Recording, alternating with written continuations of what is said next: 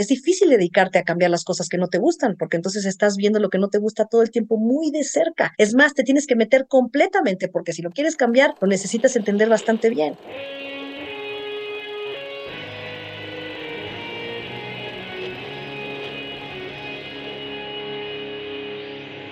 Bienvenidos a Volver al Futuro Podcast, donde platicamos con las mentes que nos impulsan a crear el nuevo paradigma de salud y bienestar, conducido por Víctor Sadia.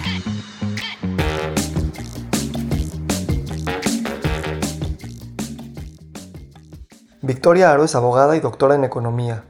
Fue profesora e investigadora en el ITAM antes de mudarse a Valle de Bravo y gestionar la creación de uno de los primeros fideicomisos para reunir recursos privados y públicos para la conservación de predios forestales. Además, coordinó la elaboración del primer plan de desarrollo urbano en ese municipio. Es cofundadora de la Universidad del Medio Ambiente, donde actualmente funge como rectora. Esta conversación parte de la premisa de que necesitamos el pensamiento científico y la clara definición de palabras y conceptos, así como también lo afectivo y lo emotivo para conducir el quehacer humano y profundizar en formas de vivir que sean más regenerativas y sustentables. Hablamos sobre la evolución en la educación, sobre todo en la necesidad de aprender a través de la práctica, la investigación activa y el desarrollo personal. ¿Qué quiere decir hacer una universidad para la sustentabilidad? ¿Cuáles son las fuentes de entusiasmo personal a las que nos debemos de reconectar para estar más vivas y presentes en lo que sea que hagamos? Innovar en formas pedagógicas es de las mejores apuestas que podemos hacer para seguir profundizando en el pensamiento ecosistémico. Muy buenos días, muy buenas tardes, muy buenas noches. Hoy nos acompaña Victoria Aro. Victoria, gracias por estar aquí. Gracias, Víctor. Gracias por la invitación. Encantada de conversar contigo. A ver, Victoria, tú escogiste economía y derecho. Mm, fuiste alumna en el ITAM, también fuiste a Columbia, este, fuiste docente. Me interesa cómo estructura tu mente una carrera como economía y otra como derecho. Pues mira, yo estudié las dos porque tenía eh, e, e interés en un campo particular que se llama análisis económico del derecho, que requiere las, las dos eh, carreras, entonces por eso eh, estudié ambas, las estudié en, el ITAM. Y mi motivación ahí venía desde el interés eh, de participar en el diseño legislativo, digamos, basado en evidencia, basado en, investigación. Es decir, el investigar cómo, qué resultados, investigar empíricamente qué resultados están dando eh, las leyes, porque las leyes tienen objetivos, quieren, eh, quieren moldear la conducta en cierto sentido específico, entonces eso es algo medible, qué tanto se está moldeando o no, y cómo se moldea bajo ciertas reglas y cómo se moldea de manera distinta bajo otras reglas, ¿no? Eso es lo que hace el análisis económico del derecho, estudia específicamente cómo el derecho eh, influencia el, comportamiento y usa la, teoría económica, que es una teoría este, conductual, eh, en relación a cómo los incentivos eh, modifican la conducta. Entonces, utilizando esta teoría de, sistemas de incentivos, eh, se estudia los efectos que ha tenido el, el, derecho en la realidad y a mí me parecía, me sigue pareciendo muy interesante, pero además increíblemente necesario, el que las leyes no estén respondiendo nada más a motivaciones o eh, políticas o ideologías, sino que estén respondiendo a un diseño inteligente, informado, que se base en evidencia de qué funciona y qué no funciona para que las personas de cierto contexto y cierta población eh, molden su conducta en el sentido que la ley está pretendiendo que, que se molde, ¿no? Entonces, bueno, esa, esa fue la intención. Y bueno, pues de, estudiar estas dos eh, carreras, pues sí, son carreras de, de muchísima estructuración. La carrera de Derecho es una, una carrera, pues, de entender cómo, bueno, o por lo menos cuando ya la estudié hace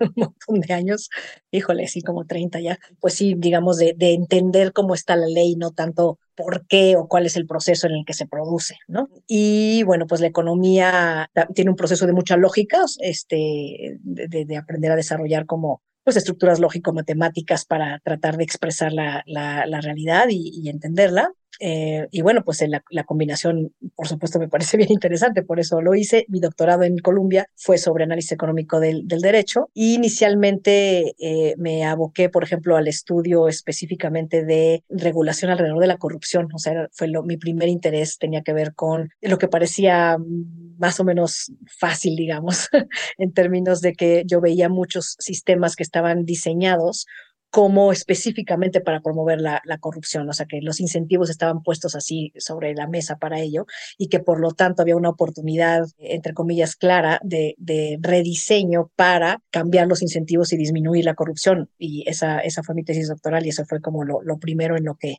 en lo que eh, bueno, me interesé. ¿Cómo sientes que el, el, pensar de manera lógico-matemática te abre muchos mundos y te permite entender relaciones eh, lógicas que se pueden traducir en números de maneras increíbles, predictivas, este, casi hasta mecanísticas.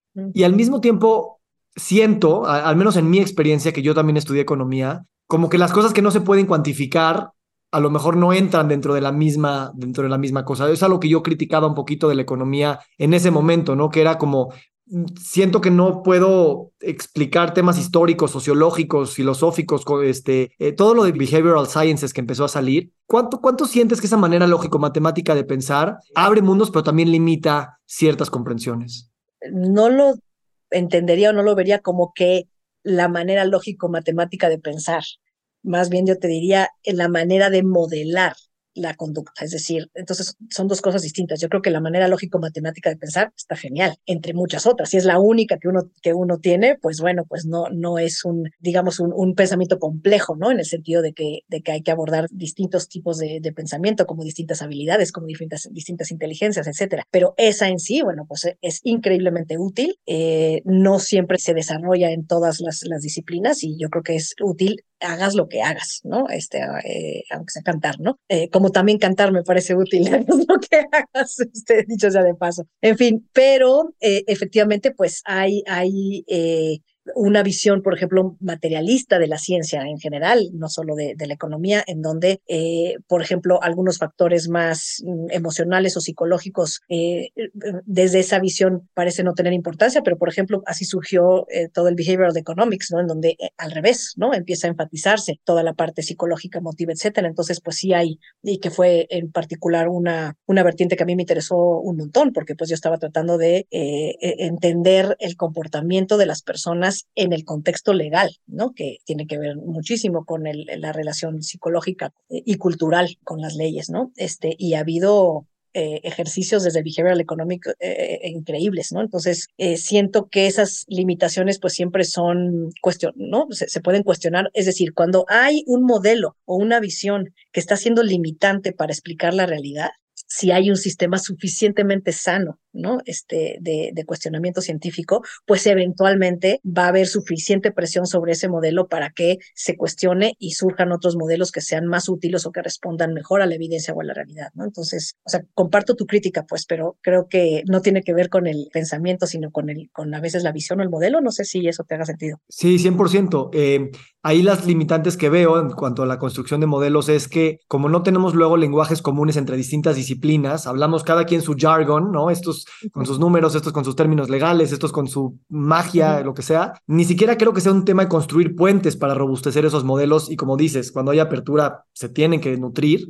Eh, pero a veces pienso mucho en el trabajo transdisciplinario y siento que seguimos como diciendo, ah, pues, pues sí, invito a los agricultores y a los este, economistas y a los artistas y los pongo en el mismo cuarto y a ver qué pasa. Y sigo sintiendo que hay como esta eh, falta de lenguajes comunes que nos permitan, primero, entendernos como seres humanos que estamos en el mismo mundo, porque luego discriminamos también entre profesiones, pero más profundamente que nos cuesta mucho trabajo precisamente por estas estructuras y modelos y lenguajes que tenemos cada quien en nuestras disciplinas, de ver que tal vez estamos muchos hablando de lo mismo, ¿no? Y que los mundos no están separados como a lo mejor la academización vertical lo ha hecho. ¿Qué opinas? Mira, yo creo que ahí eh, lo que es bien importante de estos ejercicios interdisciplinarios en la Universidad del Medio Ambiente, que supongo que ahorita le entraremos, que es el, proyecto en el que estoy actualmente, pues es uno de los temas que más nos interesa. Y pues lo que hemos visto es que lo que es crucial es simplemente reconocer lo que acabas de decir. Es decir, que cuando estamos en un espacio donde queremos tener un diálogo entre disciplinas, lo primero es reconocer que no hay necesariamente un lenguaje en común y que así es. O sea, no, no, no hay que frustrarse que así sea, es normal. Es más, este, en realidad es un supuesto que deberíamos de tener en cualquier diálogo entre dos personas, ¿no? Cada persona tiene su propia interpretación de qué quiere decir ciertas palabras que son clave, ¿no? Entonces, de pronto, cuando uno ya está muy metido en este tema de la interculturalidad, deja tú la interdisciplinaridad, pues empiezas a recoger como, a ver, esta palabra parece que sí es muy clave para lo que estamos hablando, a ver qué estamos entendiendo. Eh, no, no vaya a ser que no estemos entendiendo lo mismo, ¿no? Por esta palabra. Siempre me acuerdo cuando hablo de este tema, alguna vez muy joven, que estaba eh, saliendo con un chico en España que me gustaba un montón y de pronto me dijo al final de una cita, qué bárbaro, este, me, me la he pasado alucinante. Y yo, bueno, me sentí fatal porque claro, en México que alguien te diga que este estuvo alucinante o alucinado, pues quiere decir que estuvo pésimo, ¿no? Y bueno, ahí se me rompió el corazón como una semana hasta que averigüé que era exactamente lo contrario, ¿no? Entonces fue inútil. Ese, creo que en ese momento en mi vida, tenía yo 19 años, dije, de esto no me vuelve a pasar. O sea, la próxima vez que alguien me diga una palabra, sobre todo si estoy hablando con un extranjero donde es obvio que puede haber un tema intercultural, hombre, pues hay que preguntar, ¿no? Entonces, pues lo mismo en el tema de la interdisciplinariedad, ¿no? Este, hay que, y, bueno, ya procesos e incluso modelos más o menos formales, ¿no? De, de cómo se hace esto, ¿no? Este, y qué quiere decir esto desde esta disciplina y qué quiere decir esto desde esta otra disciplina. Entonces, primero vamos a, a establecer esa base, básicamente, o sea, en términos básicos común, y ya de ahí poder empezar a tejer entre disciplinas. Por ejemplo, yo en particular, pues justo de lo que hablamos hace ratito, pues estuve haciendo esto mucho entre derecho y economía, es lo que hace el análisis económico del derecho. Y tienes que hacer aclaraciones como los economistas, cuando hablamos de mercado, este, incluimos ahí pues casi todo, ¿no? Porque tenemos modelos de mercado, ¿no? Pero entonces uno no dice, este, es un arrendamiento, ¿no? Dice, es una compraventa de derechos de uso. Entonces utilizas los modelos de mercado para ese específico bien o servicio que se está intercambiando, pero este, desde el punto de vista del derecho, pues no, eso no es un contrato de compraventa, es un contrato de arrendamiento, ¿no? Pero desde el punto de vista de la teoría económica, utilizamos el modelo de mercado y de compraventa para entender ese tipo de, de transacciones, ¿no? Entonces, este, pues, ¿para qué pierdes el tiempo peleándote con si es arrendamiento o es compraventa? Pues eh, no es que uno esté bien y otro está mal, sino que en esta disciplina hay esta razón por la cual se llama así y en esta disciplina hay una razón por la cual se llama asado y vamos a entrar al siguiente nivel, ¿no? Que tiene que ver con la, la, la construcción de, de, de, hipótesis comunes, este, procesos comunes, evidencia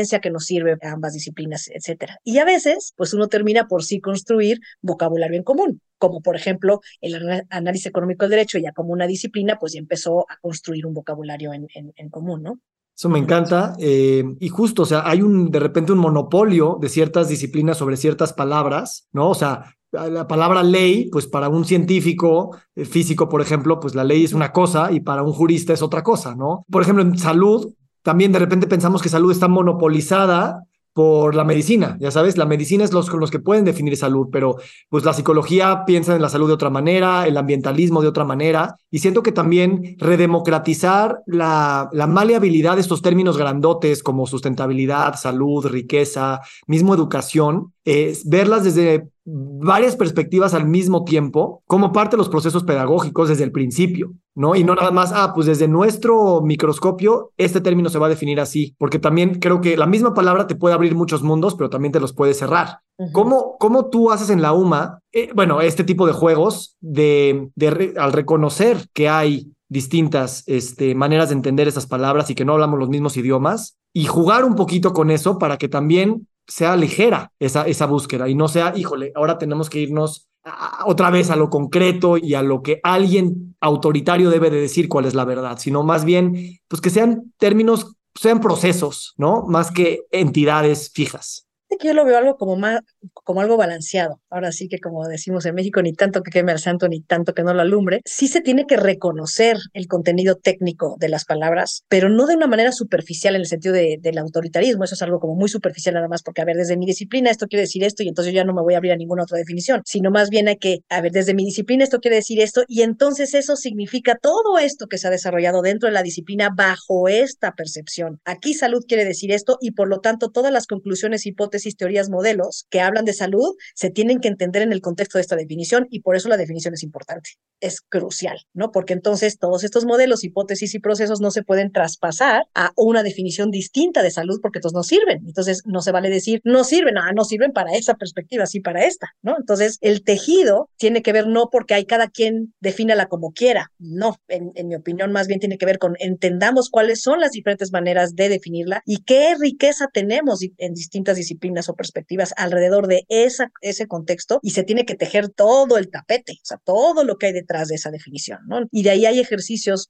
geniales, ¿no? De tratar de, de, encontrar estas eh, definiciones más complejas que empiezan a, tener un crisol más amplio de perspectivas, pero con toda claridad de qué perspectivas están entrando, por qué y cómo, ¿no? Entonces, no, o sea, digamos que el otro extremo de no importan las definiciones y cada quien que defina como sea, este, y una posición, digamos, muy relativista de cada quien su verdad, no me parece útil. Este, no es lo mismo decir entendamos y tejamos perspectivas a cada quien tiene su, su verdad y, la evidencia es irrelevante y, y, no, no tenemos nada, ningún acercamiento de, de exploración, digamos, objetiva en la, de la realidad a través de la intersubjetividad de nuestras perspectivas. O sea, sí, sí, veo ahí una diferencia. Me encanta, me encanta. Me recuerda ahorita un libro que leí hace poco de, están tratando de encontrar y de redefinir la definición de museo. ¿No? Y entonces le están preguntando a todos los directores de museo y a los académicos y a los artistas, ¿qué diablos es un museo? ¿Cuál es su finalidad social? ¿Cuál es su razón de existir? Ta, ta, ta. Y justo me encanta que, que, que trae todo lo que acabas de describir y precisamente salir un poquito y jugar con las definiciones en el mundo relativista para saber que nada es absoluto,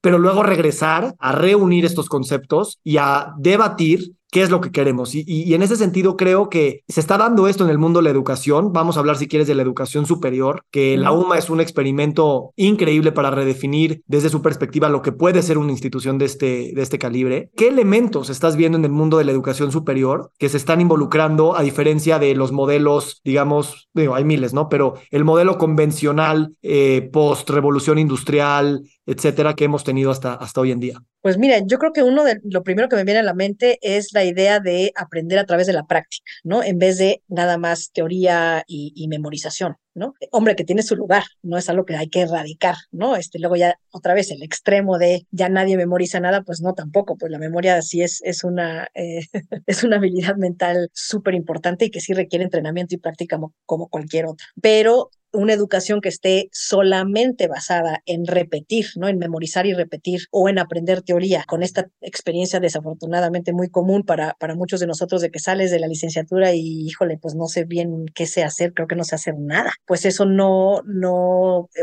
eh, siento que en la evolución de la educación, ¿no? Porque pasamos en un momento en donde pues nadie no había educación, ¿no? O sea, la educación era de una élite, este, típicamente como de, de, de, los, de los religiosos, los sacerdotes, este, diferentes culturas o, o, de la élite eh, de nobleza, etcétera, a democratizarla, ¿no? A que sí hubiera escuelas, incluso hasta el tema de escuelas públicas, a eh, esto insertarse, ¿no? En, en la industrialización, ¿no? En donde entonces, pero un primer objetivo era el, el que el conocimiento este, fuera más democrático, lo cual es un objetivo súper importante, ¿no? De ahí pasar a, ah, no, espérense, este, no nada más es un, es un tema de, conocimiento, sino de habilidades, ¿no? Entonces, eh, después hubo esta ola, ¿no? Más en el siglo XX, este, de, de, vamos a desarrollar habilidades y competencias, ¿no? Que no, no nada más sea conocimiento. Y pues ahora, por ejemplo, la ONU un poco habla de estas habilidades del siglo XXI, ¿no? En donde entonces ya este, estamos hablando no solo de habilidades y competencias duras y técnicas, sino también, ah, bueno, pues si hay habilidades suaves, ¿no? Como les llamen, que, que les llaman, que, que tiene que ver con las habilidades emotivas, este, psicosociales, etcétera, que tenemos los humanos que también se pueden entrenar y que de hecho están íntimamente entrelazadas con las habilidades profesionales y por lo tanto, pues empieza a tener sentido que también sean parte del, del proceso educativo. Pero lo primero que yo te diría que es el cambio para mí más importante es educación, no solo que tenga práctica, no es que tengas ahí practiquitas profesionales, no, aprender a través del hacer. Eh, y una vertiente que me parece de lo más interesante en esa línea es eh, lo que se llama la investigación activa, que tiene que ver con cómo investigas tus acciones, o sea, cómo haces proyectos o haces prácticas, investigándolas, aprendiendo de ellas de una manera consciente, formal, intencional. Eh, y entonces, eh, pues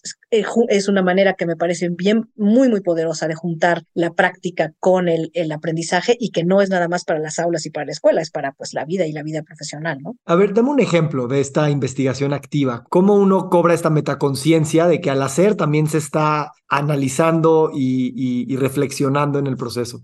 No solo internamente personal, sino también hacia afuera, ¿no? Entonces, por ejemplo, tú tienes un proyecto y ya tienes el proyecto diseñado, ya tienes el propósito del proyecto, ya tienes tu plan de implementación y pues lo vas a empezar a implementar. Cuando implementas en investigación activa, te armas como ciclos. Dices, bueno, a ver, voy a hacer ciclos de investigación de mensuales, trimestrales, semestrales, ¿no? Entonces, digamos que son trimestrales. A ver, en los siguientes tres meses, o sea, del propósito que tengo y de ya del camino que tengo diseñado de implementación, ¿qué es lo que quiero lograr? ¿Qué es lo que quiero averiguar? ¿Y qué tipo de evidencia me serviría para contestarme, eh, para ver si sí logré lo que quería lograr y para eh, darme luz sobre esta pregunta que tengo, ¿no? Y puedes, eh, el logro, pues puede ser ambas preguntas, o sea, curiosidades, descubrimientos y hipótesis de logro pueden ser externos como internos, ¿no? O sea, que tiene que ver, puede tener que ver con tus habilidades o con las de tu equipo, pero también muy importantemente con lo que quieres lograr con ese proyecto en los siguientes tres meses, ¿no? Entonces hay esta claridad, ¿no? De tener indicadores, de buscar la evidencia, de hacerte las preguntas o sea, el diseño de preguntas, el simplemente empezar a implementar con claridad respecto a, a mí lo que más me interesa es averiguar esto y tengo claridad en esto es lo que estoy queriendo lograr ¿no? en los siguientes tres meses. Y entonces te enfoca,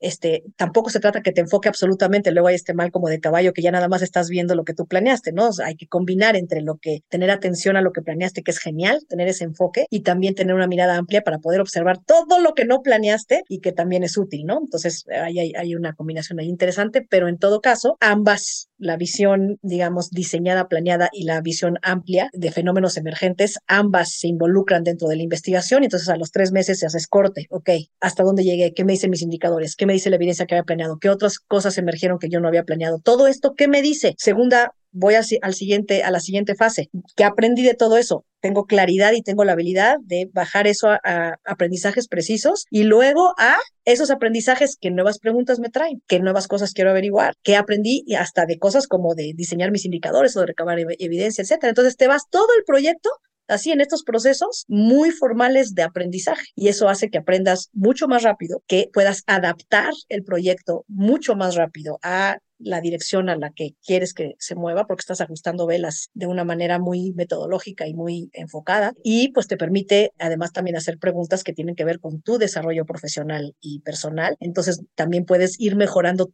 tú misma, tú mismo, esas habilidades para el, el proyecto, ¿no? Entonces, eso sería la idea. Wow, se ve súper útil en todos los contextos de vida. ¿Tú dónde aprendiste esto? Pues mira, cuando, cuando estábamos investigando eh, universidades eh, para eh, pensando en la Universidad del Medio Ambiente que, que terminamos fundando aquí en, Valle de Bravo en el 2009, digamos que a, a, principios de siglo estábamos en toda esta investigación de, bueno, ¿qué quiere decir hacer una universidad en sostenibilidad? Pero digamos en general una universidad. Y bueno, pues e investigando llegamos a, a, a, esta idea, ¿no? De la, de la investigación activa y del aprendizaje basado en proyectos, que ahora, bueno, ya es algo, me parece bastante conocido eh, digamos que el aprendizaje basado en proyectos es un nivel y el que además le subas investigación activa a el hecho de que estés aprendiendo tus proyectos, pues nada más lo hace más, más punch, más poderoso.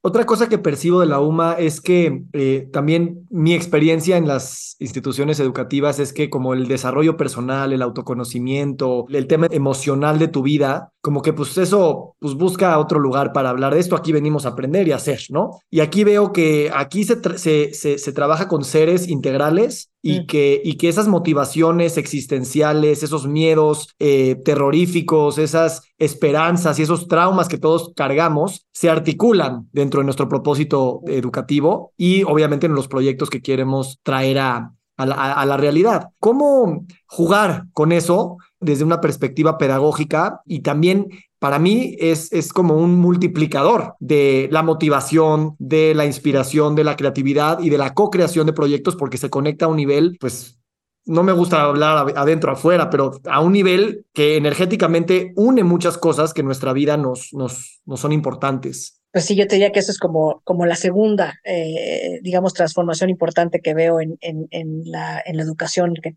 ya veo resonando en, en varios en varios lugares al mismo tiempo, ¿no? Lo primero es esto de la práctica. Lo segundo tiene que ver con incorporar la, eh, eh, parte personal, ¿no? En el proceso de desarrollo profesional, ¿no? Es decir, esta claridad, como acabas de decir, de que eh, hay habilidades personales que están, que son muy importantes para tu desempeño profesional y que no está el profesionista por un lado y la persona por el otro, por el otro. Es, es ahora sí que es la misma persona.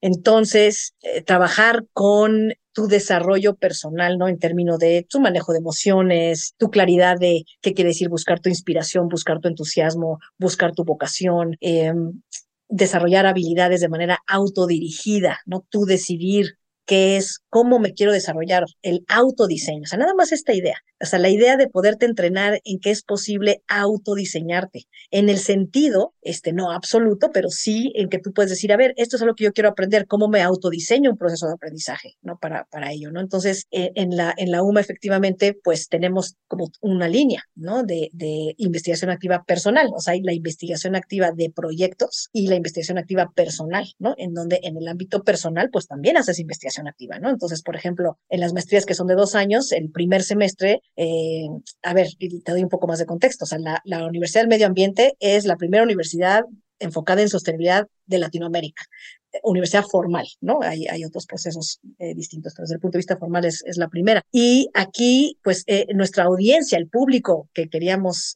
convocar a la universidad, pues es lo que eh, muy seguido llamamos agentes de cambio, ¿no? ¿no? Nosotros les llamamos agentes de cambio colectivo, nada más para enfatizar que ningún cambio es individual, ¿no? Pero bueno, estos agentes de cambio son, somos personas, digamos, inconformes, pero que queremos hacer algo al respecto, ¿no? Este, entonces, de entrada es gente que el tema de la práctica ya está ahí en su este, ADN y, y esto de aprender basado en proyectos, ahí está. Pero el tema es que cuando tú quieres participar profesionalmente en la transformación social, por ejemplo, en este caso de la UMA, hacia la sostenibilidad, estás ya metido, justo de ahí viene el, nombre de agente de cambio, en cambiar las cosas. Y cambiar las cosas es ir contracorriente, es muy difícil, es frustrante, es, es complejo, o sea, requiere un montón de tablas personales, este, en términos de, de sí poder pasar por ese proceso, tener una buena vida, que sea regenerativo para ti, regenerativo para los demás, regenerativo para el ambiente, pero también para ti. O sea, no, no, es eh, tener un proceso profesional que todo el tiempo sea absolutamente eh, abrumador y deprimente y, y, en el que estés sufriendo. Es difícil dedicarte a cambiar las cosas que no te gustan, porque entonces estás viendo lo que no te gusta todo el tiempo muy de cerca. Es más, te tienes que meter completamente, porque si lo quieres cambiar, lo necesitas entender bastante bien. Entonces, sí requiere muchas tablas personales el hacer esto que te estoy diciendo y al mismo tiempo, por ejemplo, tener mucha claridad de tus fuentes de entusiasmo para que puedas recargar esa pila y mover, por ejemplo, energía positiva del entusiasmo hacia la energía de, de, lucha, ¿no? Y, de resistencia y de resiliencia. Todo este contexto para decirte que, por ejemplo, en la UMA, en el primer semestre en las maestrías, la investigación activa personal tiene que ver con, antes de regenerar el mundo, empieza contigo. Encuéntrate una fuente de entusiasmo en tu vida y regenérala. O sea, refuérzala, haz hazla, hazla más potente, ¿no? ¿Cómo le haces para encontrarte una fuente de entusiasmo y hacerla, hacerla mejor? Vamos a empezar por ahí, ¿no? Porque hay que tener claridad de dónde vas a ir a enchufar la pila cuando este, lo necesites, ¿no? Y es un proceso bien interesante de hacer con, con adultos. ¿Cómo ha sido para ti en lo personal esos momentos confrontantes, vulnerables, este, de confrontación, que en público, como a la cabeza de una institución, me imagino también has dado materias, no es de que me voy a mi casa seis meses, me regenero y regreso, en público es, me estás viendo en, me, en, medio de mi crisis y mi resiliencia se está, voy a decir, exhibiendo en el mejor sentido del término, porque eso también genera una empatía increíble. ¿Cómo ha sido para ti? Pues sí, justo yo mismo he visto el poder de eso que enseñamos, ¿no? Porque pues es, evidentemente lo que me, me autoaplico y pues me ha servido muchísimo, ¿no? O sea, esa, esa claridad de dónde están las fuentes de entusiasmo, no, no, todo es el problema, el problema es el problema, no es, no, no, no soy yo, no, no, no son, no son las personas. Entonces, pues hay esta, esta posibilidad, ¿no? De, eso no quiere decir que no entres en crisis, claro que sí, ¿no? Por ejemplo, la crisis más difícil es cuando no solo traes una crisis, digamos, como decía hace ratito, externa, ¿no? De algún problema afuera en tu proyecto, ¿no? En la universidad, qué sé yo, sino además que se acompañe de una interna en donde, por ejemplo, no sabes ya el donde te estabas enchufando antes para el entusiasmo, lo que te hacía sentido, se te, ya se te movió el tapete en eso y entonces estás en una doble crisis en donde tampoco estás sabiendo en ese momento cómo jalar energía, particularmente desde el entusiasmo, ¿no? Que es, es, estoy repitiendo esta palabra porque si es muy específica este, a, a, lo que me estoy refiriendo. Entonces, y a veces estas crisis pues, pues vienen juntas, ¿no? Y es esta también un poco de esta, la investigación activa es muy liberalizadora porque de alguna manera lo que me ha ayudado a mí a decirme a mí misma es, ahorita no sé cómo resolver esto, pero lo voy a averiguar porque soy una investigadora activa y entonces eh, en el camino lo voy a encontrar si, si, me estoy enfocando y, confiar un poquito en, en, eso. Entonces sí me pasa muy, muy seguido, así como varias veces a la semana, que estoy en un lugar donde digo, mm, no tengo ni idea esto cómo lo voy a resolver y trato de acordarme. A veces sí se me olvida, ¿eh? O sea, a veces pasan horas, a veces pasan días que digo, ah, sí, claro, acuérdate, ¿no? De, de, de, esto. Me encanta eso porque, o sea, cobras distancia de, de, de la sobreidentificación de los problemas que tienes, ¿no? De, de, de, y, y, o sea, es casi, casi como cuando te da un ataque de ansiedad o, o, de pánico. O sea, en el momento en el que te das cuenta que te está dando un ataque de ansiedad, ya cobraste cierta distancia y ya sabes qué va a pasar. A lo mejor el problema no se resuelve, pero al menos no te identificas con, ah, pues, pues aquí me quedé. Y siento que ahorita en, en, en, yéndonos al pensamiento sistémico complejo, digo, es, es, es, difícil hacer generalizaciones y veo que contigo hay que cuidar mucho estos términos para no, no, no salirnos a un pensamiento que nada más como critica, pero no se hace responsable de sus críticas. Pero sí me da la impresión que de repente a nivel sistémico estamos como en ese ataque de ansiedad. Eh, no tenemos esta idea de que algún día lo voy a poder resolver. Y también tenemos tanta presión, tanta prisa y tanto miedo por tantas cosas que están enfrente de nosotros y que nos pueden aniquilar mañana, no nos atrevemos a decir, no, a ver, lo voy a respirar, me voy a separar, me voy a ir a descansar. Y, esto lo ves en la política, lo ves en los negocios, lo ves en, en, en las pugnas sociales, cómo dar un poquito de, de espacio a nivel sistémico para también confiar en los procesos y en los tiempos. Eh, es una pregunta extensa, ¿no? Pero ¿cómo la, cómo la, cómo la codificas? Mira, ahí hay varios elementos. ¿no? O sea, uno tiene que ver con eh, lo que tú dices, ¿no? Esta claridad de poder reconocer, a ver, estoy aquí, esto es lo que me está pasando, lo puedo nombrar, este, y eso ya me da un, poquito de distancia, ¿no? El, por, ejemplo, saber qué, qué procesos o qué métodos, qué cosas haces cuando estás ahí, que ya sabes que te sirven, ¿no? Entonces, eso, saber eso, también súper útil. Estás hablando de una tercera cosa que tiene que ver con confiar en que uno de esos métodos es un proceso, como por ejemplo para mí es la investigación activa. Pero otra cosa que también me parece bien importante, más en este contexto más amplio que decías de, de todas estas angustias, pues muy fuertes con las que vivimos ahora, pero que cada todos los humanos en todas las épocas tenemos estas eh, amenazas existencialistas porque siempre están ahí, es, es parte, pues no sé si decir desafortunadamente o simplemente así es, esa es parte de, de nuestro eh, ser eh, seres humanos, ¿no? Entonces creo que es muy importante no solo la historia para adelante, sino la historia para atrás. Y siento que a veces nos descontextualizamos o se nos olvida. Tenemos, de hecho, es una de las habilidades o de los conocimientos que se han debilitado muchísimo, ¿no? La historia se volvió tan aburrida en la prepa y en las escuelas, así de que parecía que es algo dado, que es un tema de memorizar datos, no hay storytelling, no hay narrativa, pero sobre todo casi nunca es presentado como, estas son puras hipótesis y se basa en evidencia y ¿qué crees? La evidencia está viva seguimos descubriendo cosas que van cambiando las historias. La historia no está escrita, pero además depende de quién la escribe y todo este tipo de cosas, ¿no? Entonces, no hay esta relación como de explorador con la historia, ¿no? Parece que ya pasó y ya. Entonces, en general, la mayoría de, los seres humanos que, tenemos el privilegio de ser eh, e, educados en algo de historia, terminamos por muy pocos por interesarse, ¿no? Y la mayoría, ay, no, qué aburrición. Ahora, el entender nuestro presente de cada uno individual en el contexto de nuestra historia personal, familiar, de, de país, de región, de planeta, de humanidad, no, bueno, es, es absolutamente no común.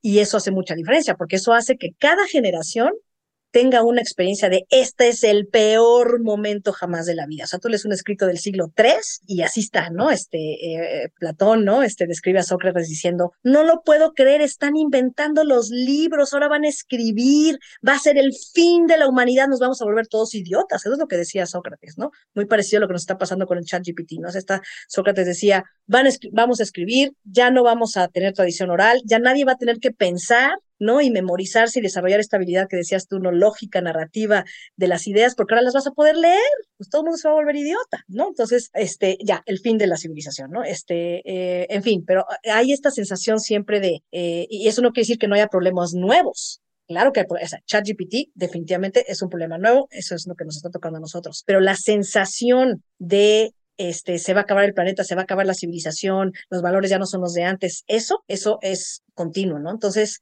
yo siento que para los, los que estamos en el ajo de ser profesionistas socioambientales o sociales o ambientales, o sea, en el cambio socioambiental, nos es muy importante y muy útil ver y recordar que somos parte de una tribu muy antigua, muy antigua de, de, luchadores socioambientales y que esa tribu tan antigua que existe desde el día uno, así como están, por ponerlo de una manera muy de cómic si quieres, los destructores, están los tejedores, están los constructores, desde el día uno están esas dos bandas, este, y la banda de los tejedores y los constructores, este, ha tenido unos logros fantásticos que tenemos que honrar, o sea, si estamos parados sobre, sobre sus hombros. Y si no te sientes en tu existencia, no te sientes parada encima de los hombros de estos gigantes, de esta tribu, lo que es gigante es la tribu, ¿no? Que ha hecho un montón de cosas para que vivamos como vivamos, con muchísima más libertad de la que ha habido en muchísimo tiempo, que no estamos todavía donde queremos muchos de nosotros en términos de libertad, de equidad, de igualdad, eh, eh, efectivamente, o sea, no estamos ya en lo que consideramos la panacea, pero definitivamente eso no es lo mismo a no apreciar todo lo que sí se ha logrado. En fin, este, perdón que me extendí, pero me apasiona, como puedes ver, está como cuarto elemento, ¿no? Que tiene que ver con saberte que no estás solo en el tiempo, en la historia, este tema de los ancestros, que de pronto en la cultura occidental es un poco débil, y no son solo tus ancestros de tu familia, me refiero a estos ancestros en plan, este, por, por decirlo eh, de esta manera más coloquial, en plan la tribu, ¿no? De, de cambiadores. Sí. sí, sí, y en la fascinación del progreso y del futuro y de que mañana siempre va a ser mejor, eh, también hemos este, pues indigenizado en el sentido peyorativo del término nuestro pasado, como no, ahí era un, un, pasado eh, primitivo, eh, indeseable, ¿no? Y, y, y, ni siquiera vemos también el valor de otras civilizaciones que no, que no continuaron con las mismas tecnologías y saberes que la cultura reinante occidental y, descalificamos. Pero se me hace muy bonito y muy necesario que, que no nos quedemos en el discurso, como tú bien dices, del, del cataclismo, ¿no? Del fin de la civilización.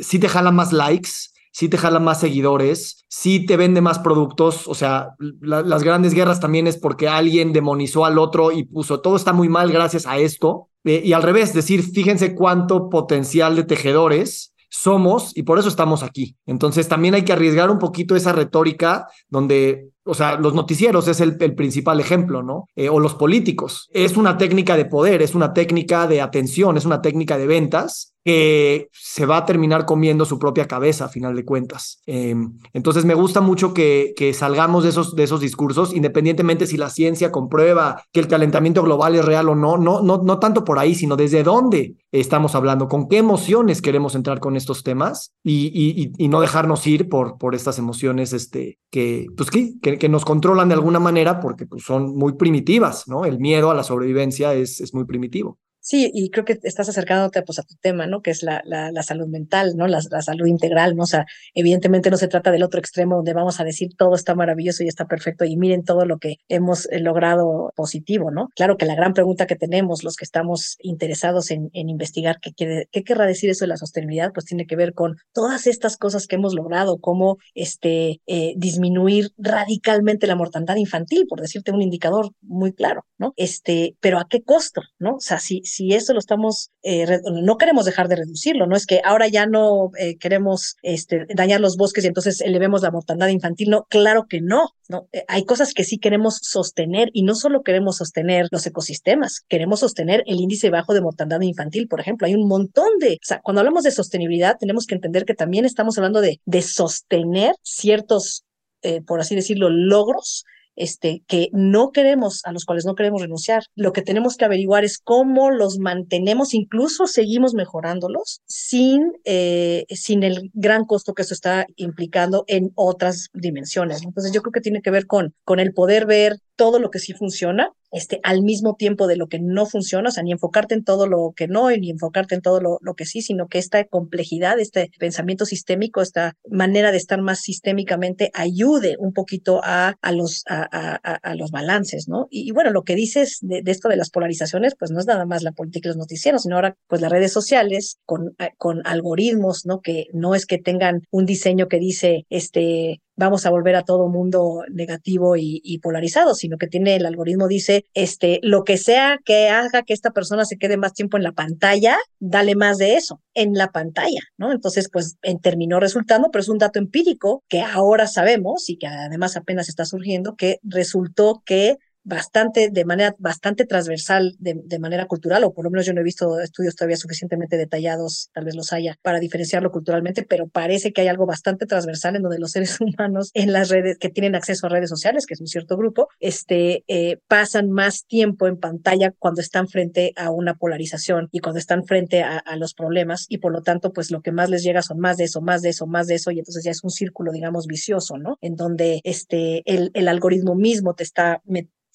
cada vez más de lleno en ese mundo. Entonces, agrégale eso a todo lo demás que dijiste, ¿no? Sí, sí, sí, sí, súper preocupante en el sentido de, que captura nuestra atención y reestructura nuestros procesos cognitivos eh, al, grado en el, que, eh, en el que nuestra realidad se vuelve esa. Y entonces ya aprendemos a leer la realidad bajo esas dinámicas polarizantes de blanco, negro, bueno, malo. Eh, a lo mejor a ti te polarizó un tema de un tema de nutrición, un tema político, un tema de lo que sea, pero la manera de pensar, la manera de argumentar, la manera de descalificar se te queda grabada en tu aparato cognitivo y lo utilizas para así leer el mundo y así discutir sobre el mundo en otros temas que no tienen nada que ver. O sea, en el fútbol, por ejemplo, lo vemos mucho, ¿no? Mm. Este, ¿sabes qué te quería decir eh, ahorita antes de hablar del tema del, del algoritmo? De traer esto que dices de la experiencia y de las prácticas, entendemos la complejidad, entendemos la interdependencia entre todas las cosas que existen aquí, o bueno, ni siquiera en la cabeza, pero entendemos esa idea de que todo está conectado, pero como que yo siento que a veces no lo sentimos nosotros de que estamos conectados, de que tu aire es mi aire, de que tu planeta es mi planeta, de que ese animal soy yo y yo soy ese animal, ¿no? Este, y, y esas experiencias de, de, de unión, de asombro,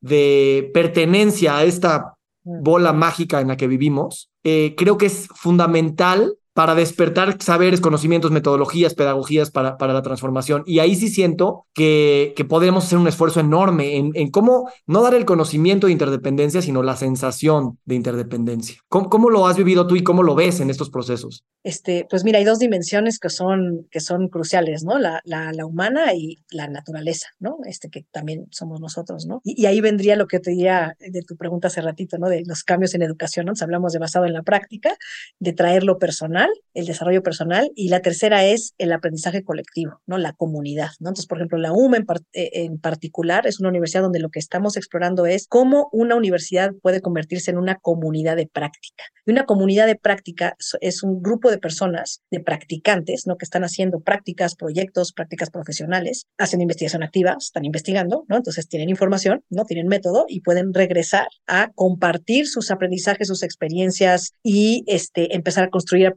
aprendizaje colectivo, ¿no? Un poco reta esta idea de que no puedes experimentar en cabeza ajena, claro que no, pero sí puedes aprender un montón de las experiencias del otro, al grado de que la evidencia del otro o la experiencia del otro se puede volver tu nueva hipótesis, ¿no? Entonces, de esa, de esa manera. Entonces, es muy distinto el, aprendizaje individual al cual estamos en general acostumbrados en los procesos educativos, tú y tu cabeza y ahí haces dos o tres trabajos de equipo, pero eso no es para nada lo que quiere decir el aprendizaje colectivo, el aprendizaje colaborativo, la construcción colaborativa de aprendizaje, entendiendo cómo se tejen perspectivas, experiencias, hipótesis, etcétera. Este, esa, esa experiencia este, de, de, de aprender en colectivo, porque mira, los humanos, en mi opinión, donde más nos sentimos humanos, donde más florecemos es cuando estamos aprendiendo algo que nos importa muchísimo, que nos gusta muchísimo. Cuando lo estás aprendiendo y más sabes y más lo sabes hacer o lo que sea, estamos, es nuestra fascinación, ¿no? Es, es, está ahí en nuestro, en nuestro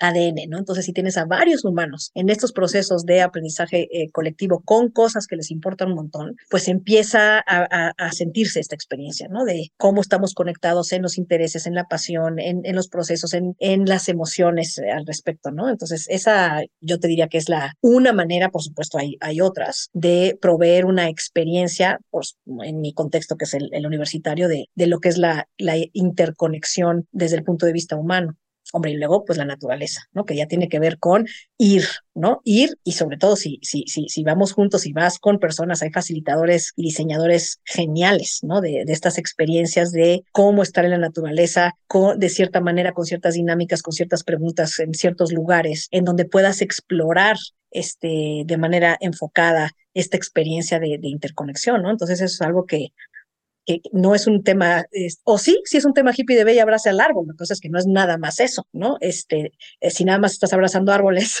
y no estás, este, desde el punto de vista de la sostenibilidad, eh, eh, investigando científicamente, pues mm, si solo investigas científicamente y no estás abrazando árboles, pues mm, no, como que se necesita la ciencia y la técnica y lo afectivo y lo, y lo, y lo emotivo, ¿no?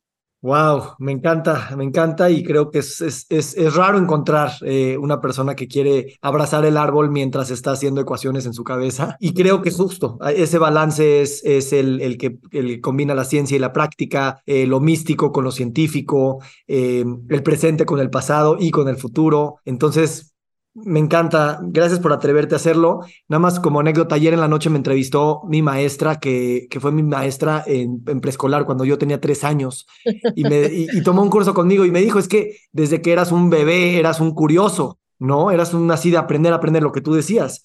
Y, y, y me, o sea, justo, o sea, de repente siento que la curiosidad, o sea, soy benefactor de poder ser curioso. ¿Sabes? Ni siquiera siento, es como cuando estás enamorado, ¿no? No viene de ti, viene de algo, ¿no?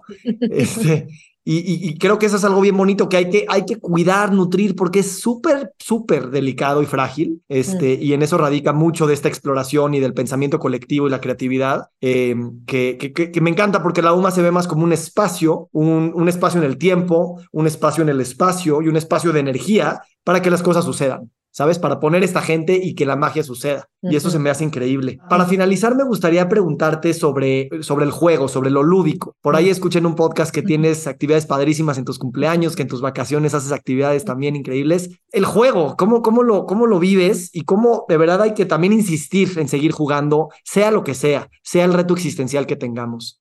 Pues mira, jugar para los adultos, pues sí, sí es toda una habilidad a, a mantener, ¿no? Este, pues yo en mi propia exploración de, ahora sí que de fuentes de entusiasmo que hablábamos hace ratito, pues sí me di cuenta que, que hay de hecho un específico tipo de juego, este, que, que me gusta muchísimo, que es la búsqueda del tesoro en todas sus dimensiones, ¿no? Este, desde un viaje, y plantearlo así, este, eh, hasta literal una búsqueda del tesoro así de, de, armar pistas y correr por el bosque, ¿no? Entonces, eh, es, es efectivamente algo que, por ejemplo, me, tengo esta tradición de hacerlo en, en, mis cumpleaños, ¿no? Como diferentes versiones de, de, invitar a, a, mis amigas, a mis amigos, a, pues a, a veces ha, ha, habido búsquedas así de un fin de semana, ¿no? Este, de vámonos a acampar y este, eh, es más, en alguna ocasión alguien que es profesional en eso, ¿no? Y pues ya toda una búsqueda en un, en un bosque con todo tipo de, de, de pistas que son pues nada más para divertirse, este, o eh, pues eh, búsquedas que diseñamos, ¿no? De manera colaborativa y hacemos equipos y, eh, en fin, todo este tema de, de, disfrutar del diseño, de disfrutar de, del juego, de los retos, de las, de las risas, pero de, de, ese reto, ¿no? De, que hay algo que resolver, de que hay acertijos, ¿no? Que resolver. Sobre todo, como a ti y a mí nos gusta, si son acertijos sistémicos, o sea, que algunos son físicos, algunos son intelectuales, algunos son emocionales, algunos son artísticos, ¿no? Entonces, este, y, y haces equipos, ¿no? En donde pues eh, hay, hay la posibilidad de distintos talentos, entonces se vuelve muy, pues, a mí me parece súper eh, divertido. Y luego pues con los hijos, ¿no? O sea, hacer búsquedas de tesoro para los hijos, este, y o que los hijos lo hagan para uno, ¿no? Porque he experimentado ambas, ya, ya tengo hijos grandes, este, pues ha sido también algo que he disfrutado muchísimo. Qué hermoso, yo quiero que me invites a un cumpleaños, quiero jugar al tesoro. Y, disfrutar, ¿no? Disfrutar el proceso de llegar al tesoro independientemente de, de, de quién lo encuentra, ¿no? Y qué hay dentro de ese cofre. Claro, claro. Hay veces que la competencia es, es parte del juego, eh, hay veces que no, ¿no? Cada equipo está en su track y cada equipo tiene un, un, tesoro. Entonces, bueno, se puede, hay tantas combinaciones como en cualquier juego, este, que ya los que estamos muy, muy, muy clavados en, en, en esos diseños, este, no, pues sí, es una chulada, hay muchísimo que hacer. De hecho, yo hay veces que así concibo el proceso de aprendizaje cuando lo estoy pensando en la UMA, en la universidad, ¿no? Al final es eso, es la búsqueda del tesoro, ¿no? El, para un agente de cambio, para un activista, para un profesionista que quiere entrar a un proceso de, de, educativo de cualquier grado, o sea, de licenciatura, maestría, doctorado, pues todos estamos buscando algo. O sea, ¿cuál es ese tesoro que conecta mi vocación con lo que tengo talento? ¿No? El típico el Ikigai, ¿no? Mi vocación con mi talento, con lo que alguien me va a pagar, con lo que me entusiasma, ¿no? Entonces, ese es el tesoro. Ese es el tesoro a encontrar. Entonces, ¿qué tipo de procesos podemos diseñar para que haya las pistas este, suficientes y adecuadas para ayudar a cada persona a resolver esa, ese acertijo del, del tesoro, del propósito, ¿no? Del significado de, de la vida desde el punto de vista profesional. Qué hermoso, qué hermoso. Yo juego mucho con el arquetipo del viaje del héroe y justo veo también estas dinámicas eh, florecer y cuando, cuando las concientizas y durante el podcast he estado haciendo investigación activa de, de, lo que quiero lograr, de qué evidencia hay. Este, eh, gracias, gracias por tu generosidad de Tocaya. La verdad es que a mí me da, me da mucho entusiasmo conocerte, pero también me da mucha tranquilidad saber que eres rectora de una universidad y que estas cosas están existiendo y, que hay estas personas así como tú, eh, vibrantes, emocionadas, inteligentes, conscientes y, simplemente atreviéndose a, hacer algo que nunca se ha hecho y, que estás al, borde de esa curiosidad y de esa invención, eh, me, tranquiliza, me tranquiliza saber que el mundo está en estos tejedores como tú. Mm. Pues muchas gracias, Víctor, por esas palabras también muy, muy generosas. y gracias también por hacer esto de, ¿no? los podcasts y estar eh, llevando diferentes voces ¿no? a, diferentes oídos. Mm. También es, es, es, un, es un lindo servicio de mm. tejido. Mm. Exacto, muchísimas gracias y, y, bueno, pues espero que, bueno, esta conversación va a seguir, aunque hablemos o no hablemos, eso es lo que me gusta también de los tejedores y, bueno, pues agradecerte este espacio, tu sonrisa así constante durante los últimos 50 minutos eh, y bueno, pues gracias, me dejaste lleno de ideas y notas y bueno. sí, feliz. También a ti porque hoy es un día en particular, ahorita que me dijiste, ¿no? De las crisis, hoy sí estoy en, hoy, hoy, hoy en un día así de esos de, uff, ¿no? Entonces, este, te quería, lo quería hacer, este, explícito, pero sí, me sirvió, ¿sabes? Como tener este espacio de conversar contigo, de tocar con estas ideas, de, mm. de, de, traerlas, ¿no? A, a mi centro. Este, eh, entonces, por ejemplo, me siento francamente, notoriamente más tranquila de lo que estaba hace dos horas, ¿no? Así que, o sea, así coinciden las cosas, ¿no? Pero sí fue un, fue un regalito esta conversación. Muchas gracias. Gracias por decirlo. lo sentí, sentí, percibí algo ahí, que estabas como debatiendo si decir algo o no. Este, te quedaste en el ah, nivel teórico. Pero, pero sí, eh, para mí también estos podcasts son tal cual esto, o sea, te traigo un día aceleradísimo y son un espacio, ah, todo, todo está donde está, yo estoy presente, ¿no? Así es que te deseo que esta energía pues siga ahí, eres tú más que otra cosa y, y que esta crisis este, sea lo que siempre son. Mm, sí, sí, sí, sí, bueno, esos momentos de, ay, no sé cómo le voy a hacer, ¿no? Este, pero bueno, sí, muchas gracias. Buenísimo este, escucharme a mí misma decirlo. es que sí, nada más se trata de eso, salirse un poquito y, hablarse desde ese lugar y, ah, sí, yo también soy esa persona. Exactamente, mm. tal cual. Gracias por compartirlo, lo aprecio enormemente. Gracias a ti, Víctor. Que tengas bonito día. Igualmente para ti. Que sigan las conversaciones. Gracias. bye bye. Bye. Nos encantaría recibir tu retroalimentación de estos podcasts para continuar generando contenidos que te sean útiles e interesantes. Si puedes, déjanos un comentario en la página web victorsaadia.com.